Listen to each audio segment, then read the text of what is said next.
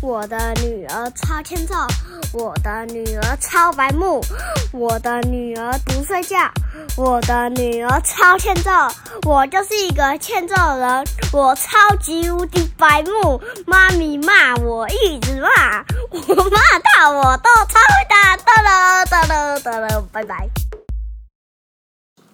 欢迎收听阿雄电台，我是阿雄。我是妈咪。上一集我们讲到什么呢？上一集我们讲到十九世纪末汽车发明以后，充气轮胎被大量使用，对不对？对，没错。在二十世纪初呢，有很大很多轮胎公公司随着汽车工业的发展纷纷成立，不止大量生产轮胎，也不断改善轮胎的品质。在一九零八年到一九一二年之间，轮胎原本光滑的表面就有了明显的变化，多了。所以本来的车都是跑车的那个轮胎，对。后来呢，多了很多凹凹凸凸的花纹，也就是我们现在说的胎纹喽。哦，原来如此啊！那那一些胎，那些轮胎的胎纹有什么不一样？它们为什么看起来都很像？为什么要有胎纹？它们到底有什么功能？一次问那么多问题啊，那我就来一一回答你喽。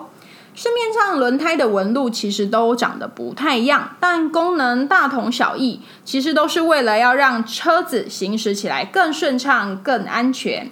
像是轮胎上有的是有直沟槽，它是可以帮助车子在雨天开的时候不容易打滑。还有原来如此啊！嗯，还有轮胎上面一块一块的胎尖花纹，是要让轮胎让让轮胎可以在车子转弯的时候呢，可以更稳定。而且每一款车子适合的胎纹其实都不太一样，要依照自己的用路状况选择适合自己的胎纹哦。原来如此呀！那我要怎么知道我到底要选哪种轮胎？那妈咪举几个例子，让你更了解一点好吗？好哦，但反正我们要买车车。我我们要买车吗？有吗？我说我又没有要买车车。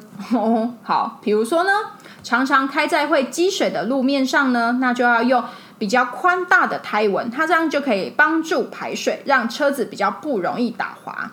那如果常常要开在高速公路上，那就要诉求什么？安静、舒适又省油嘛。静音又节能的胎纹呢，就会比较密，开起来也会比较安静，比较不会有那么多噪音。比如说 kitty 哐啷嘣啷比喽比哩比哩哩嘣。好了，太多了。好，那如果呢是住在常常下雪的地方，那就要用很特殊的轮胎才会很安全哦。那我不是说要用那个雪链吗？嗯，那是上偶尔上山才会要用的啦。有一种是轮胎是专门就是在雪地用的轮胎，只是我们在台湾用不太到而已啦。哦，原来如此。那雪地轮胎要用什么特别的吗？雪地轮胎呢，它就会有更多、更细小、更密集的沟槽，它可以压平那些积雪。胎面上有可能还会有金属钉来增加轮胎跟地面的摩擦力，来防止打滑。那妈咪刚刚不是说轮胎的纹路可以省油？为什么啊？轮胎又没有油。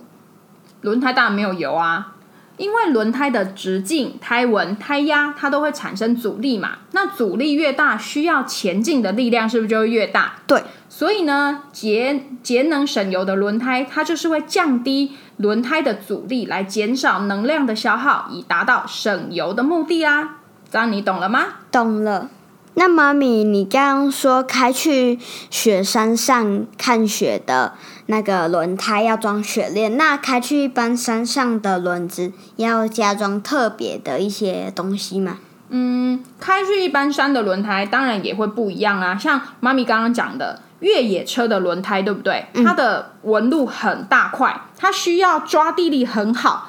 才能够让车子很好操控嘛，对吗？对，没错。不过因为这样子，它的磨损也会比较比较快，磨损就比较容易坏掉。哦，嗯，那妈咪，那飞机的轮子跟车子的轮子有差不多吧？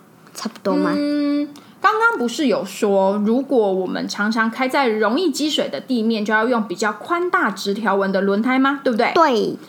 所以呢，这个就是要用在飞机上的。飞机通常都是直线降落，在地面上大多也是直线行驶，它比较不会转弯嘛，对不对？嗯。所以飞机就会选择像这种直条纹的轮胎哦。所以轮胎的纹路对行车安全是非常非常重要的。像台湾的法规有规定，如果胎纹深度不够的时候，车主就必须主动更换轮轮胎，避免发生意外哦。像鞋底的那个纹路被磨平也要也要赶。快换鞋子，没错。原来小小的轮胎有这么大大的学问。那妈咪，所以所有轮胎都是像普通的一样，就是外面是橡胶，里面是呃不是外外面都是橡胶做的，然后它上面就有纹路，然后里面就是铁的。